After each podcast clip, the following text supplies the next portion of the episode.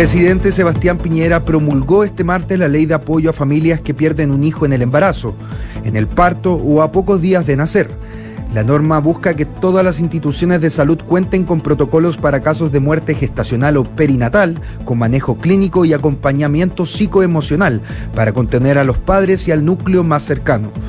La idea es que los ciudadanos cuenten con asistencia inmediata y seguimiento multidisciplinario, conformado por profesionales como una matrona, psicólogo y psiquiatra.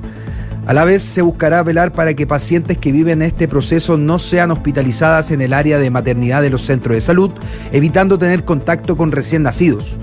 Además, la ley aumenta el plazo en caso de duelo por muerte de un hijo nacido vivo de 7 a 10 días y de 3 a 7 días para el caso de muerte de un hijo en periodo de gestación.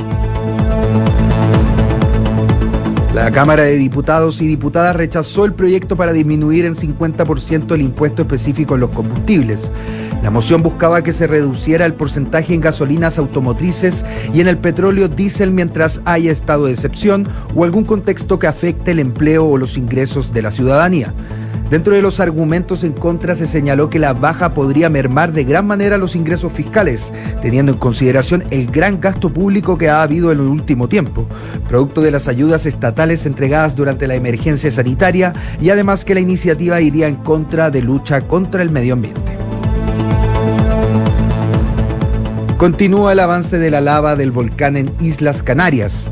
Según expertos, podría contactar prontamente con el mar, lo que produciría gases tóxicos y partículas nocivas, que a la cercanía de cualquier ser vivo podría tener graves consecuencias. Se señaló además que lo más tóxico son los gases, puesto que están a muy alta temperatura y cargados de elementos que incluso podrían llegar a ser explosivos.